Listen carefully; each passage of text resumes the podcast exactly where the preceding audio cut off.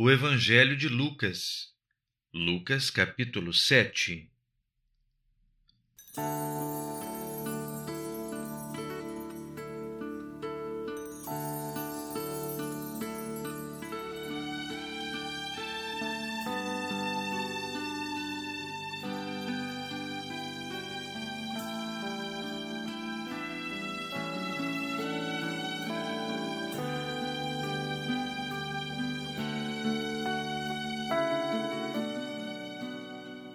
Olá!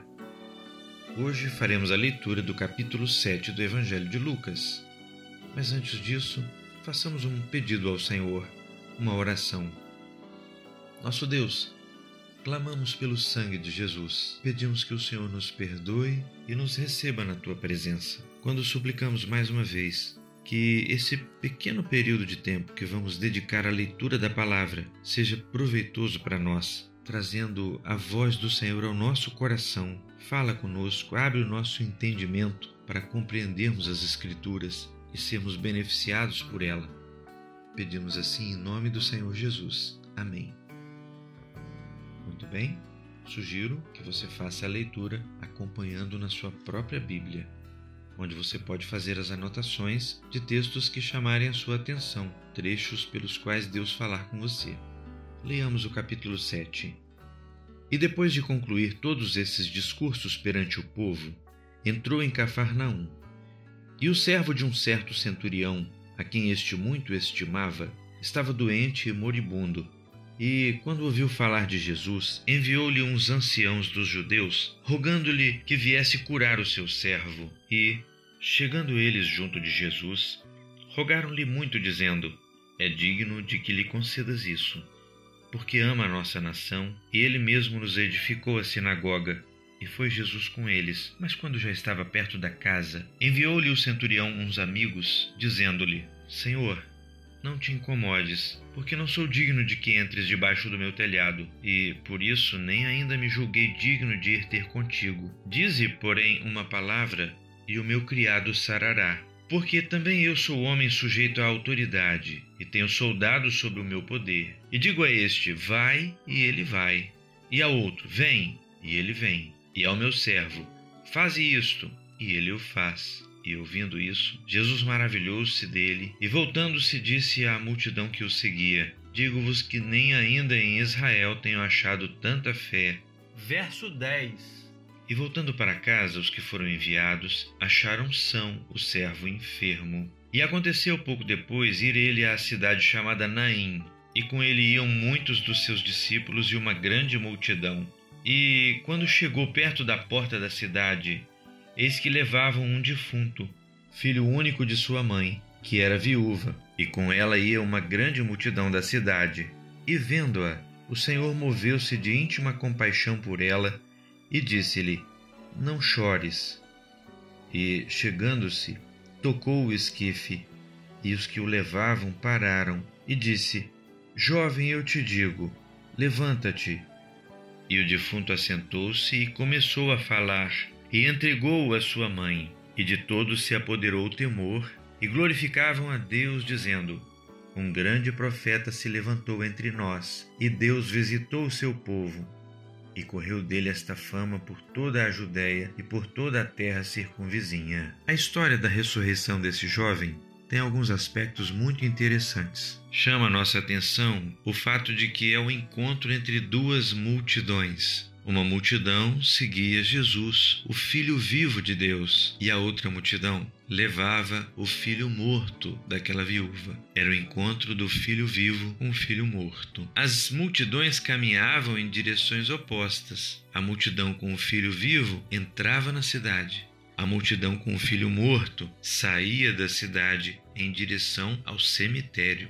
A caminhada do homem antes de se encontrar com Jesus é também rumo à morte. Mas esse encontro maravilhoso foi pensado, planejado pelo Senhor Jesus. É Ele quem foi ao nosso encontro e nos achou indo para a morte, diante das lágrimas daqueles que nos amam. Mas Ele operou um grande milagre. E se esse milagre ainda não aconteceu com você, você precisa se encontrar com Jesus. Você precisa de mudar de multidão há uma multidão que continua caminhando para a morte, andando pelo caminho largo da perdição. Mas há um povo caminhando junto com o Filho vivo, em direção à cidade celestial que Deus prometeu para aqueles que o amam e andam na sua presença.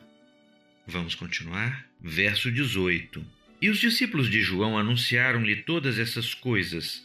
E João, chamando dois dos seus discípulos, enviou-os a Jesus, dizendo: És tu aquele que havia de vir ou esperamos outro? E quando aqueles homens chegaram junto dele, disseram: João Batista enviou-nos a perguntar-te: És tu aquele que havia de vir ou esperamos outro? Verso 20. E na mesma hora curou muitos de enfermidades e males e espíritos maus, e deu vista a muitos cegos. Respondendo então Jesus, disse-lhes: Ide e anunciai a João o que tendes visto e ouvido os cegos veem, os coxos andam, os leprosos são purificados, os surdos ouvem, os mortos ressuscitam, e aos pobres anuncia-se o Evangelho, e bem-aventurado aquele que em mim se não escandalizar. E, tendo-se retirado os mensageiros de João, começou a dizer à multidão acerca de João: Que saístes a ver no deserto? Uma cana abalada pelo vento? Mas que saístes a ver? Um homem trajado de vestes delicadas? Eis que os que andam com vestes preciosas e em delícias estão nos passos reais. Mas que saístes a ver? Um profeta? Sim, vos digo, e muito mais do que profeta. Este é aquele de quem está escrito: Eis que envio o meu anjo diante da tua face, o qual preparará diante de ti o teu caminho. E eu vos digo que entre os nascidos de mulheres não há maior profeta do que João Batista, mas o menor no reino de Deus é maior do que ele. E todo o povo que o ouviu e os publicanos, tendo sido batizados com o batismo de João, justificaram a Deus. Verso 30. Mas os fariseus e os doutores da lei rejeitaram o conselho de Deus contra si mesmos, não tendo sido batizados por ele. E disse o Senhor: A quem, pois, compararei os homens desta geração e a quem são semelhantes? São semelhantes aos meninos que, assentados nas praças, clamam uns aos outros e dizem: Nós vos tocamos flauta e não dançastes, cantamos lamentações e não chorastes.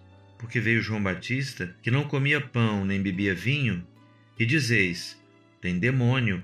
Veio o filho do homem, que come e bebe, e dizeis: Eis aí um homem comilão e bebedor de vinho, amigo dos publicanos e dos pecadores. Mas a sabedoria é justificada por todos os seus filhos. E rogou-lhe um dos fariseus que comesse com ele. E entrando em casa do fariseu, assentou-se à mesa. E eis que uma mulher da cidade, uma pecadora, sabendo que ele estava à mesa em casa do fariseu, levou um vaso de alabastro com unguento e, estando por detrás, aos seus pés, chorando, começou a regar-lhe os pés com lágrimas e enxugava-lhes com os cabelos da sua cabeça e beijava-lhe os pés e ungia-lhes com unguento. Quando isso viu o fariseu que o tinha convidado, falava consigo, dizendo: Se este fora profeta, bem saberia quem e qual é a mulher que lhe tocou, pois é uma pecadora. Verso 40 E, respondendo Jesus, disse-lhe: Simão, uma coisa tenho a dizer-te. E ele disse: Dize a mestre. Um certo credor tinha dois devedores. Um devia-lhe quinhentos dinheiros e outro cinquenta. E não tendo eles com que pagar, perdoou-lhes a ambos. Dize, pois, qual deles o amará mais? E Simão, respondendo, disse: Tenho para mim que é aquele a quem mais perdoou. E ele lhe disse: Julgaste bem. E voltando-se para a mulher, disse a Simão: Vês tu esta mulher? Entrei em tua casa e não me deste água para os pés.